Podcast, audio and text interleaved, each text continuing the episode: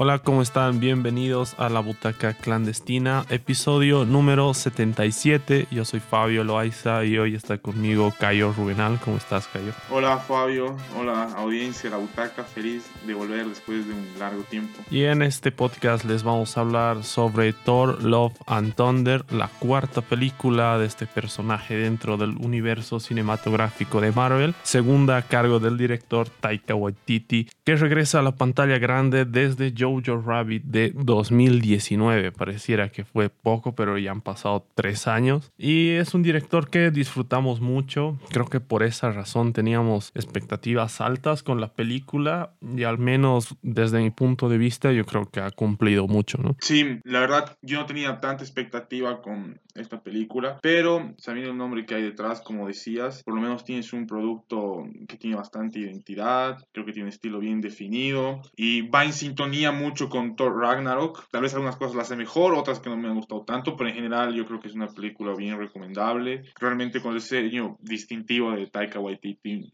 ¿Por qué nos cuentas un poco mejor la trama, Fabio? La trama nos sitúa básicamente casi instantáneamente después de lo que pasa en Endgame con Thor yéndose con los Guardianes de la Galaxia y siendo parte de este grupo de alguna manera durante un tiempo, ¿no? Algo que me ha gustado mucho en toda la película en general son los relatos que hace Taika Waititi con la voz en off, aprovechando que él tiene un personaje dentro de la película, que es Kork. Usa un recurso que es mucho del cine indie, ¿no? Que es contarte, digamos, cosas que podrían abarcar varias escenas, pero contártelas en una escena con un montaje rápido y una voz en off. Y yo creo que hace muy inteligentemente esto con todo lo que pasa con Thor entre Endgame y esta historia. Está tratando de superar la pérdida de, de, de Loki, de Asgard y de todo mientras trabaja con los guardianes. Y en medio de esto emerge un villano, ¿no? Que es eh, interpretado por Christian Bale, Gore, el carnicero de dioses, que arranca en realidad la película con él, ¿no? tenemos un prólogo contándonos los orígenes de este villano que me ha parecido excelente, la verdad. Y creo que es la, de hecho, la parte más dramática de, de toda la película, ¿no? Vemos cómo este, este personaje pierde a su hija en, en medio de, de escasez de, de, comida y de agua y crea este resentimiento hacia los dioses porque él eh, les reza a, a los dioses para que puedan salvar a su hija, ¿no? Y cuando finalmente se encuentra con el dios al que le había estado rezando, se da cuenta de que había mucha hipocresía, ¿no? De que los dioses realmente no se preocupaban por él. Entonces, ahí se encuentra con, la, con este objeto que es la necroespada, que los fanáticos de los cómics deben conocer bastante este objeto. Yo he leído por ahí que tiene algo que ver con los simbiontes en los cómics, con Venom y toda esa movida, pero acá en la película simplemente es un objeto que va a poseer a quien lo use, ¿no? Va a corromperlo de alguna manera. Y bueno, así es como el objetivo de este personaje es acabar con la existencia de, de todos los dioses. Eh, del otro lado tenemos a Jane Foster, que esto también se ha adaptado de los cómics, está padeciendo de cáncer, llega a, bueno, a, a curarse gracias al, al Mjolnir, ¿no? al antiguo martillo de Thor, y así es como de alguna manera se, se unen ambos para buscar derrotar a este, este villano. Esa es básicamente la trama que hace girar esta historia. Hay un par de cosas sobre sobre todo de los personajes de Natalie Portman y de Christian Bell que quiero entrar a hablar más adelante. En general creo que me han gustado mucho, pero me hubiera gustado que tengan más tiempo en pantalla, un poco más de desarrollo. Sí, creo que uno de los puntos más altos de la película es el villano con el debut de Christian Bale en el universo Marvel creo que he visto gran parte del fandom que ya está diciendo que es uno de los mejores villanos de Marvel. Y bueno, lo que hace Bale se lo toma muy en serio, es un actor de método, tiene algunos monólogos, por ejemplo, en la escena de los niños que son bastante potentes y yo creo que las escenas en las que está él es realmente quien se gana la atención dentro de lo que puede jugar un villano de Marvel tal vez y si bien leí en una entrevista que él está un poco incómodo con, la, con las prótesis, más que todo en las uñas, ¿no? No creo que es un personaje que se pierda en el maquillaje, ¿no? En la caracterización, como hemos visto algunos ejemplos, no solo en Marvel, sino de villanos, tal vez fantasiosos en general. Sí se puede notar que es Christian Bale que está detrás.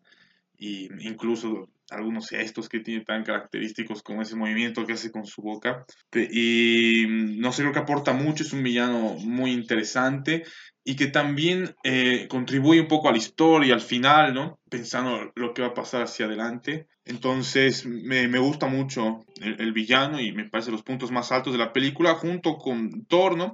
A mí no me gustaban para nada las películas de Thor, porque me las, me las parecían bastante vacías, por lo menos las dos primeras, que son de las primeras fases, porque no eran ni malas ni buenas, no era un producto bastante, no sé, como que empaquetado y pasaba al olvido totalmente, los villanos eran mm, bastante olvidables, pero creo que he mejorado bastante y ya, conseguido una voz propia, ¿no? Incluso Thor creo que hay cierto interés en que tenga este carácter un poco arrogante por momentos, eh, que se autoparodie con el lenguaje majestuoso, digamos, de los vikingos.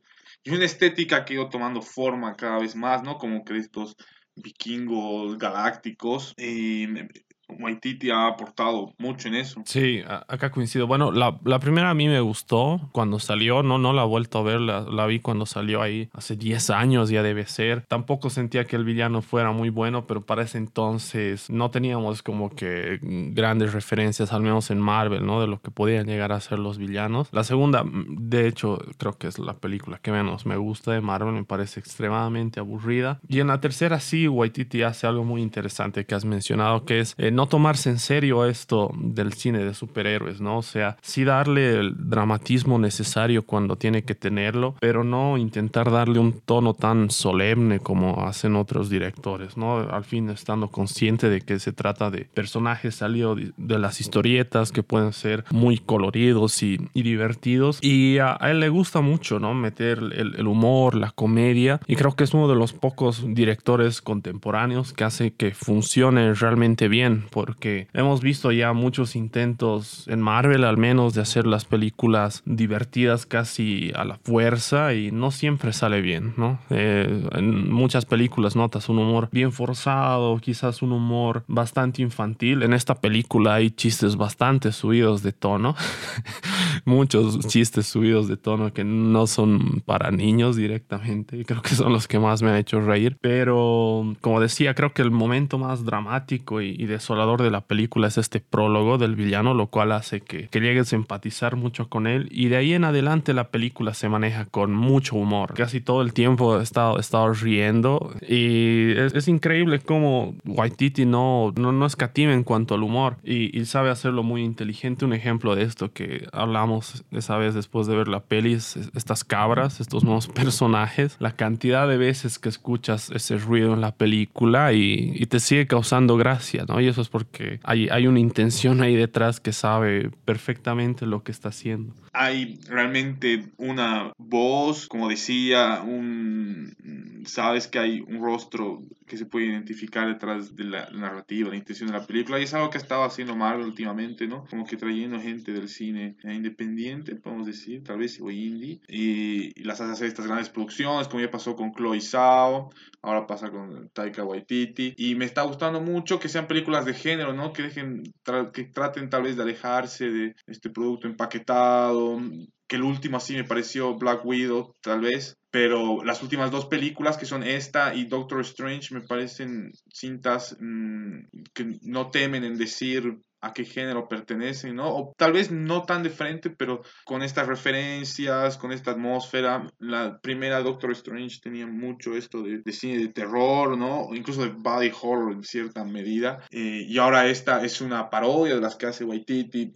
Se me viene a la mente What We Do in the Shadows en cuanto al paralelismo de autoparodiarse, ¿no? Y me hace reír mucho, como decía Thor, Chris Hemsworth, buscando estas frases que sean épicas, ¿no? Para la guerra y, bueno, pero bueno, se ríe él mismo de ellas también. Entonces la película no deja de tener eh, toda esta capa, todo como se ve visualmente, como decía también los vikingos eh, galácticos tal vez. Y son toques absurdos, pucha, que me parece donde está lo mejor de la película. Eh, lo, que decías de las cabras, ¿no? Al final es un barco jalado por unas cabras con un martillo que los guía que no se suena tan ridículo dentro de la película, ¿no? Pero es un absurdo que realmente le, le complace. Sí, he visto también que entrando en esa estética ochentera que tiene la película, no solo con la música y los colores, sino que recuerda, no sé, esos personajes quizás de series de televisión que se muestran totalmente invencibles, ¿no? Creo que un poco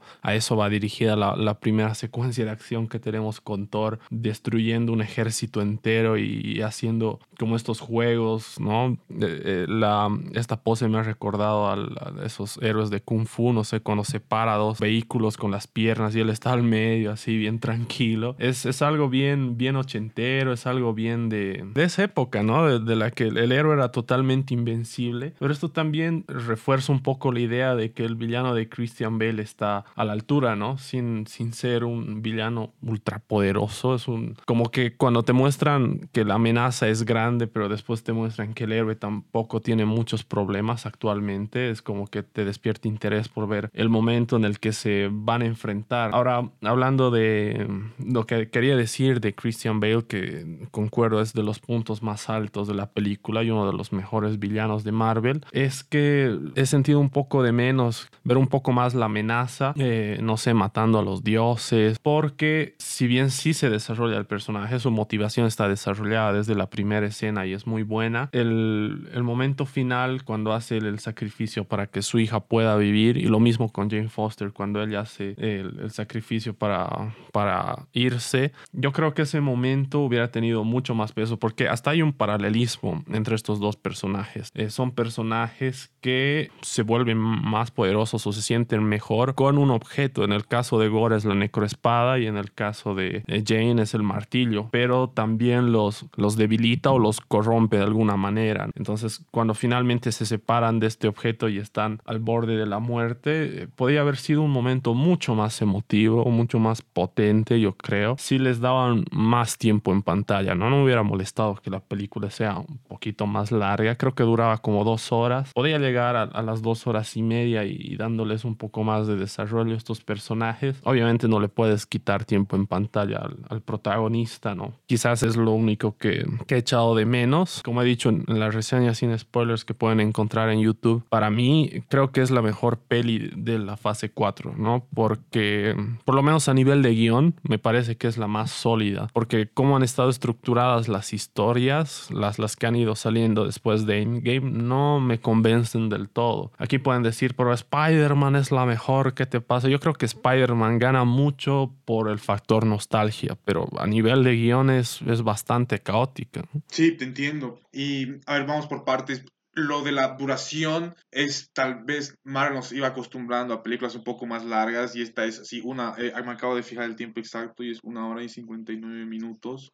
Entonces, sí, sí la sientes corta en ese sentido, pero siento que iba a desentonar un poco con el ritmo de la película en general, ¿no? Que ante todo me parece una comedia y que le metas una comedia de dos horas y media o tal vez tres, va a ser un poco difícil, pero al mismo tiempo la película necesita desarrollar varias cosas, ¿no? En primer lugar te pone en contexto lo que pasa con Thor después de Ragnarok o después de Endgame, te tiene que poner en recupera el personaje de, Jane Foster, te, da, te introduce este villano y además eh, desarrolla un romance, ¿no? Que para mí es las cosas que menos me ha gustado. No digo que sea mala, ¿no? A la gente le puede gustar más o menos el romance que hay en, en, este tipo de películas. No lo siento forzado. Eso que Natalie Portman es una de las actrices, mis actrices favoritas, pero mm, no me llega a, no, no llega a terminar de convencer, pero no me deja, no es como que yo a idealizar ese tipo de, de romance, no sé, o, o, de aplaudirlo, o de que sea realmente necesario, ¿no? Y realmente seguro tal vez un pedido desde la producción que se desarrolle este romance para poder dar después el fin al, personaje de, Thor. Ah, quería volver tal vez igual a esto de la comedia, ¿no? Definitivamente en comedia que no es tan infantil. Tengo dos escenas favoritas bien marcadas. Una de ellas es en esta ciudad, era ¿Cómo se llama la ciudad? Omnipotente, puede ser. Donde están todos los dioses, algo así, sí. Donde conocen a. Como está el Olimpo. Ajá, como en un Olimpo, pero no se llama Olimpo. los chistes que hace Zeus, lo que representa Zeus, hay un Russell Crowe, de hecho mierda, pero que todavía se cree no sé, la cúspide de todo. Es un rockstar, ¿no? Pero un rockstar en decadencia, pero que todavía se siente rockstar. Es la escena en la que más he reído, de verdad. Estaba ya cagando de risa en esa escena. Y, es donde el humor se toma más maduro, ¿no? Incluso tiene su autor ahí pelado, habla de orgías. de sacrificios humanos. Sí, sí, sí, Entonces, una de mis escenas favoritas. Y la segunda es esta escena de blanco y negro, que ya la misma función te comentaba, ¿no? Porque la película es tan colorida, es algo galáctico, tiene colores por demás, y de repente entras en un tono blanco y negro y, te pones a pensar, wow, así una película... De superhéroes. De superhéroes en blanco y negro, qué increíble. Y se ve bien, ¿no? Tiene estos estas apariciones de colores espontáneas con, con, ciertos objetos, juega bien con eso la película, argumentativamente igual tiene un porqué de estar en blanco y negro, pero un espacio así desolador en blanco y negro. Me ha gustado mucho esas escenas de acción, la verdad. Y mm, el personaje de Christian Bale, no decías tal vez que me hacía más tiempo en pantalla y generalmente no te provoca un sentido de amenaza, ¿no? Tal vez más de pena. Tal vez uno de los objetivos siempre de los villanos es empatizar con ellos y de hecho este lo logra totalmente, incluso tiene tal vez una reflexión sobre, eh, no lo tonto, pero lo irrelevante que puede ser confiar todas tus esperanzas a, otro ser, digamos. A una fuerza superior, sí, sí, sí. A una fuerza superior, eh, eso igual me ha gustado, pero mm, tenía que compartir en pantalla estos otros elementos que te decía, ¿no? Contextualizar a Thor, ponerle en romance con, con Jane Foster, entonces nunca terminas de sentir miedo por él, a pesar de jugar él con estas cosas oscuras, ¿no? Estos elementos un poco tenebrosos, terroríficos. Eh, al fin y al cabo es un excelente personaje, sí, como dices, tal vez por lo que te gusta quieres que aparezca más tiempo en pantalla, pero no, no lo logra. Y eso, ¿Cuáles han sido tus escenas favoritas? Y yo creo que entre mis favoritas está la primera escena de acción de Thor junto a los Guardianes, porque los Guardianes son, es mi película favorita de Marvel. La, la primera, ¿no? La segunda me gusta, pero no, no tanto, pero la primera me encanta. Debe ser la película de Marvel que más he visto. Y, y nada, tener una excusa para, para tenerlos ahí una vez más realmente ha sido muy increíble, ¿no? Y visualmente esa primera escena es alucinante, colorida, es totalmente lo opuesto a la escena final que tenemos, que igual visualmente es deslumbrante, pero esta es totalmente colorida, rock and rollera, o sea, es una mm. pasada en general, ¿no? Después eh, también el momento en el que van de Zeus, que no he parado de reírme ni un solo minuto, de verdad ya estaba así sintiendo que hasta me faltaba el aire de tanto reírme. y en definitiva, en definitiva también la, la última escena, porque bien lo has dicho, ¿no? Creo que tranquilamente sí, no creo que, que, hayamos visto una escena en blanco y negro en, el universo de, de, Marvel. Y como dices, está bien justificado, ¿no? Porque viajan a este planeta que es el planeta de las sombras o algo así. Entonces tiene todo el sentido del mundo y que cuando choquen las armas empiecen a, a saltar ahí los colores. Nada, es algo que solo se pueden dar el lujo cuando ya eres un director consagrado, digamos, pero sigues manteniendo esa, de esas tendencias a hacer algo más indie. Y se agradece que hagan estas cosas. Sobre el romance, yo diría que, a ver, no tampoco me ha encantado del todo eh, el cómo se dan las cosas, pero sí eh, la forma, cómo está narrado. De nuevo, me gusta cómo este personaje de Cork se aprovecha como un recurso para contar bastantes cosas en escenas cortitas, ¿no? La voz en off y hay imágenes circulando, digamos. Lo hacen al principio para establecer todo lo que pasa con Thor entre Endgame y esta película y después todo lo que pasa entre Jane Foster, Thor, ¿no? Que ahora que me pongo a pensar igual, no sé si se ha eh, desarrollado con tanto tiempo en pantalla algún romance entre personajes en, en Marvel, ¿no? O sea, siempre ha habido como que el protagonista y el interés amoroso, pero creo que no se le había tan, dado tanto desarrollo, ¿no? Y tiene sentido que en esta película sea así, porque al final de cuentas el título es Love and Thunder, entonces me parece que, que está bien y al final de cuentas mm, sí, como que llega a haber un, un, rebrote de este romance entre los personajes, pero yo creo que más que nada el mensaje de, de fondo de, del amor, digamos, es como que no cerrarte a pesar de haber tenido experiencias muy jodidas o que te pueden, no sé, dejar devastado emocionalmente, porque es un poco lo que nos dicen de Thor, ¿no? Ha perdido a toda su familia, ha perdido a su planeta, ha perdido muchas cosas y es como que al principio está como tratando de, aislarse del mundo y el mismo Star-Lord le dice, ¿no? Como que es mejor eh, sentir como ese dolor de vez en cuando que no sentir nada en lo absoluto y es con lo que se queda al final, ¿no? Es algo parecido a lo que le dice Jane antes de morir. Entonces, creo que ahí es como que cierra un poco todo este arco del romance, ¿no? de ese lado, si yo quiero que quiere mucho más fuerza. No quiero dejar pasar de lado los comentarios, cómo está rodeada, impregnada la película de referencias LGBTI.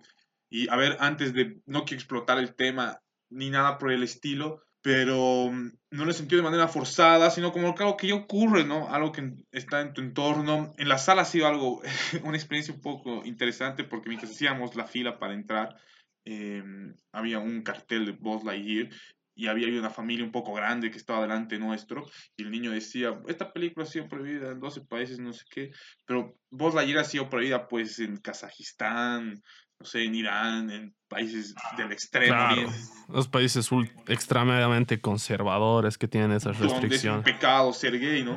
No, no, no, donde está penado por ley, no un pecado, donde está penado Exacto, por ley. sí, sí. Entonces, ha sido como un sopapo así de si no te ha gustado aquí, te lanzo por todo lado. Y no apareció algo que, bueno, aquí no hay besos ni roces, pero comentarios hay y, lo normalizan, ¿no? Entonces quiere decir que siempre ha estado ahí, pero en la pantalla, ¿por qué se tenía que dejar de mostrar si siempre ha estado? Y ahora es lo más común de, no le voy a prestar tanta atención porque está sucediendo, ¿no? Eh, hay el personaje de Krog, donde tal vez es más notable, hasta describe creo que una escena de sexo eh, homosexual. Entonces, mm, yo creo que hay, hay un buen punto, ¿no? Como que no se nota un... Porque la otra crítica del otro lado es una propaganda forzada, gratuita. No hay tanta propaganda, no es casi como que ni lo sientes, ¿no? son como comentarios. Sí, sí me ha parecido a mí totalmente orgánico, porque para empezar lo de Valkyria ya se estableció en la película anterior de manera un poco más sutil, digamos, pero te dan a entender de, que las, em, las mujeres igual que, que pierde en, esa batalla, las que matan, de alguna manera tenía un vínculo emocional con alguna de ellas, ¿no? Entonces... Eh, eso ya estaba establecido. Lo de Cork igual se da de, de, manera muy natural y realmente ha sido, ha sido un sopapo en la sala. Porque, Había rumores, ¿no? A veces cuando... Sí, un murmullo. Se ha escuchado un murmullo así fuerte.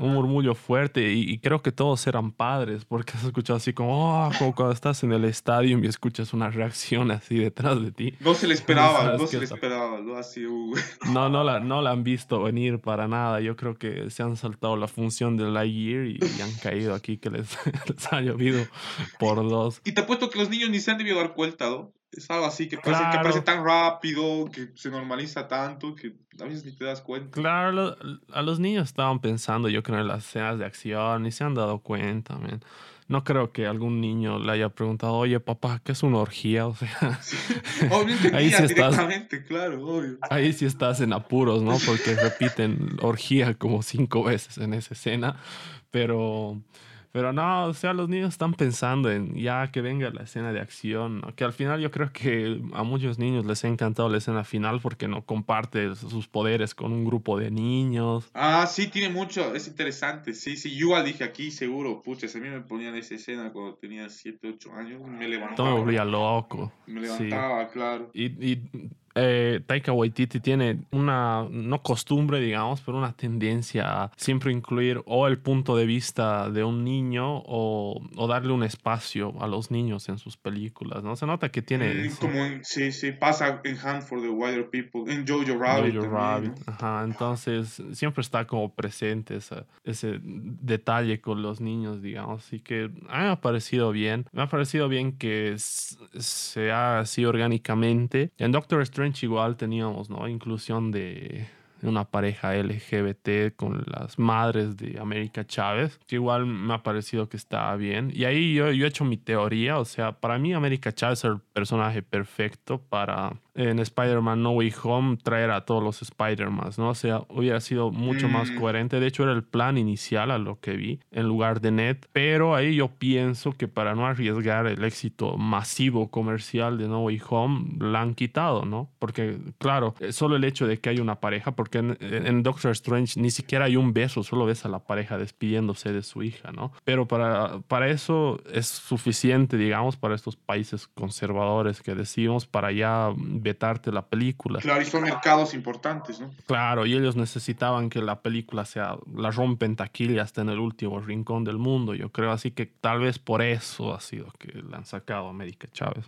Era como arriesgarse mucho, sí, pero se nota que es un intento cada vez, que se va soltando cada vez más. Y en lo otro, como que hubo mucha esa pelea de Lightyear, ¿no? Porque al final Pixar había decidido quitar la escena del beso, pero fue el mismo equipo que se opuso, pues al final Disney dijo ya la incluiremos, y aquí ha sido como que, no sé, me vale pito, tal vez dijo, tío, es así, no lo, no lo fuerzan, la atención no se ha centrado para nada en eso, y, y me parece que tiene que ser así, ¿no? Y se nota que va a ser sino cada vez más así. Y, a ver, hablabas de tu película favorita de esta fase 4, de post, del Marvel Post Endgame.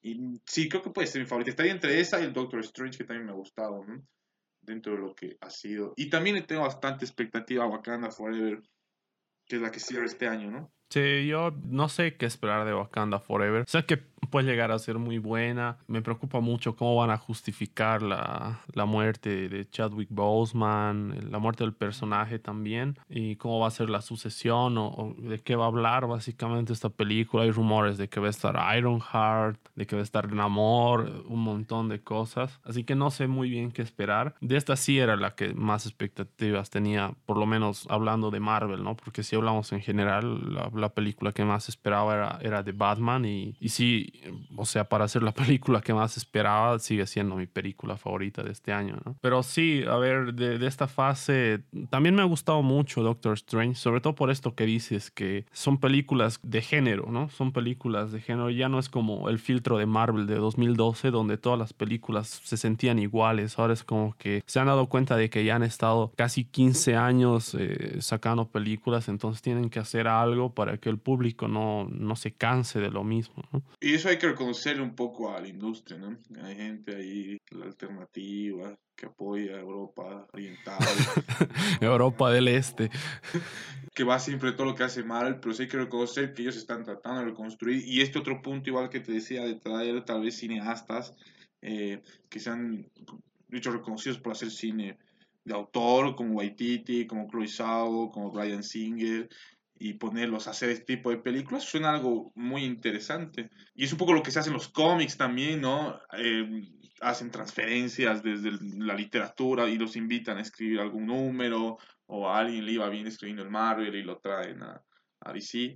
Entonces, me parece eso interesante. Y Black Panther, por ejemplo, es una película que se ha tirado mucho hate, ¿no? La gente que odia este tipo de películas, no sé, cuando es algo demasiado ambicioso, dicen, ¿por qué se toma tanto en serio? Y cuando es algo como Black Panther que entiende sus límites y demás, le dicen, ¿cómo les puede gustar una película tan simple? Y me gustaba mucho el universo que se había hecho con Wakanda. Igual esto como una tribu, pero con alta tecnología. Y el director de Ryan Coogler, así uno de los afroamericanos con mayor futuro prometedor. Él ha hecho Fruity Valley Station, ha dirigido la primera de Creed. Entonces, veamos cómo se cierra el año, ¿no? En DC hay algo más. En DC creo que tenemos Shazam, han adelantado Shazam, Black Adam, si no estoy mal, y han retrasado The Flash y, bueno, Aquaman, que me vale la verdad. la, primera, la primera me ha parecido insufrible de Aquaman, lo único que rescato de esa película es un pulpo tocando los tambores para que vean lo mucho que me, me he encabronado. Pero y no sé ya qué pensar con DC, o sea, cuando tenía la fe de que, de que todo se rehaga con, con la película de Flash, el, el loco de mierda de Ezra Miller está cometiendo mil delitos y creo que lo van a sacar. Parecía que está maldecido de ese, ¿no? Está, está maldito ese, te juro, está maldito. El personaje que tiene que reconstruir todo le está cagando en la vida real y creo que lo van a reemplazar después de esa peli. Así que ya, ya no sé qué pensar de DC. De DC creo que prefiero ver los, los proyectos que están totalmente Animados. desvinculados del universo, ajá, como de Batman, Joker, que creo que va a sacar secuela al final. Eh, Pero ese ya Así suena que- Lady Gaga como Harley Quinn, ahí ya, pues, no, Ah, ¿has Ahí, sí, sí, yo, yo estoy preocupado. O sea, si es musical, que he leído ahí que puede que sea musical, tiene sentido que sea Lady Gaga. Pero como actriz Lady Gaga a mí no me convence para nada, la verdad. No he visto todas sus películas, tengo que decir la verdad. No he visto House of Gucci, pero en esta de, ¿cómo se llama? La que es con Bradley Cooper. A Star is Born. A Star, a Star is Born. Me ha parecido que constantemente lo saboteaba ahí a Bradley Cooper. O sea, Bradley Cooper estaba ahí dándolo todo y, y Lady Gaga así me chocaba, como que le quitaba todo el peso a la película. No sé, no me parece buena actriz. De Me nuevo, pasa lo mismo, mm, sí. Pero muy sí, como su cantante, y nadie todo, puede negar su talento. No, sí, totalmente, sí. Es un ícono de la cultura pop, digamos. Pero como actriz, no. ¿Tú viste House of Gucci? Sí, y también es algo muy forzado, no es una Lady Gaga que está intentando dar lo mejor de sí mismo, que quiere que la tomen en serio, con ese acento italiano. Te diga, me va a incomodar un poco su presencia en pantalla, la verdad. Hoy no, no quiero tirarle tanto hate a Lady Gaga, pero sí, definitivamente las películas que he visto. No vi la serie mm, American Horror Story, que es- creo que ha sido su debut detrás Mm, de cámara, cierto. Sí, sí, sí. creo. Pero no sé, sí, siempre me parece mejor cantante que actriz. Y no sé, los casos de cantantes que han querido pasarse al mundo de la actuación no suelen ser muy exitosos, ¿no? Se me ocurre Madonna, Cher, Madonna ha hecho películas. ¿no? ha hecho películas, Madonna. Ajá, ahí por principios de los 2000, para que te des cuenta. Wow. Entonces, hay, hay- obviamente tal vez hay unos casos exitosos, pero no Sí, son raros, ¿no? Creo que lo último que he visto y que me ha sorprendido por completo ha sido Harry Styles, que, que ha debutado con Nolan, ¿no? ha debutado en Dunkirk y Ah, y ha sido pretencioso, sí, ¿no? sí ha debutado con Nolan en Dunkirk y lo ha hecho bien. Yo ya dije, puta mierda, el Nolan otra vez tratando de conseguir público de donde sea. Pensaba que era un- más una decisión de marketing, te juro, porque me acuerdo que cuando lo criticaron por no ser muy emotivo en sus películas, después en Interstellar se, se puso un poco cursi, digamos, ¿no? Y, y pensaba que era lo mismo, pero no, o sea, está bien. Y ahora creo que va a estrenar otra película así con un elenco importante, Harry Styles, así que quiero ver. Estuvo en, en el cameo de Eternals, ¿no? Sí, sí, sí, ya está en el MCU, pero no, esta, esta peli que va a sacar ya me he olvidado, pero había, había actores importantes ahí, así que no, no, no a todos les sale mal, ¿no? Pero por lo general no es una transición fácil, ¿no? Tenemos a Bad Bunny también por ahí, que no sé, no sé qué vaya a pasar. No sé en qué película ha estado. Ah, va a estar en Marvel también. Va a estar en. Marvel y, y está estrenando una película ahora, pero sí, por lo general no, no se les da muy bien. ¿no? Bueno, ¿algo más que decir? Bueno, sí, regresando a la película, eh, creo que es divertida, sobre todo divertida. No me reía tanto de, de una película de superhéroes en, en mucho tiempo. En, en general, ¿no? En una película, no, no recuerdo cuándo ha sido la última vez que he visto una comedia que me, que me haga reír tanto, pero risas honestas, ¿no? No, no una risa forzada o una risa así, ¿no? De risa de verdad. Entonces, así les recomendamos que la vean. Bueno, si han escuchado este podcast, no tiene mucho sentido que la vean, pero, pero bueno, como siempre me he olvidado decir que iba a haber spoilers, pero ya saben, ¿no? Los que siguen la página. Y si no seguías la, si no seguías la página y te has encontrado este podcast y de casualidad, perdón, Ya ha pasado. Es, era con spoilers, amigo, lo siento, para la próxima Era con ya sabes spoilers. qué hacer. No sé si quieres agregar algo más. Sí, sí, para condensar todo lo que he dicho, que hemos dicho, es una película que la recomendaría porque la pasas bien, ríes bastante, notas que hay un estilo detrás y al final es una película de Marvel que la puede disfrutar todo público, es divertida y eso me parece, no sé si va a ser la última película de Waititi con Thor, pero la recomendaría. Y me gusta mucho igual este tono autoral de género tal vez Casino Marvel que se repita. Y este fue nuestro podcast dedicado a Thor, Love and Thunder. Gracias por escucharnos. Yo soy Fabio. Yo soy Cayo. Un abrazo. Espero estar vuelta pronto. Hasta la próxima.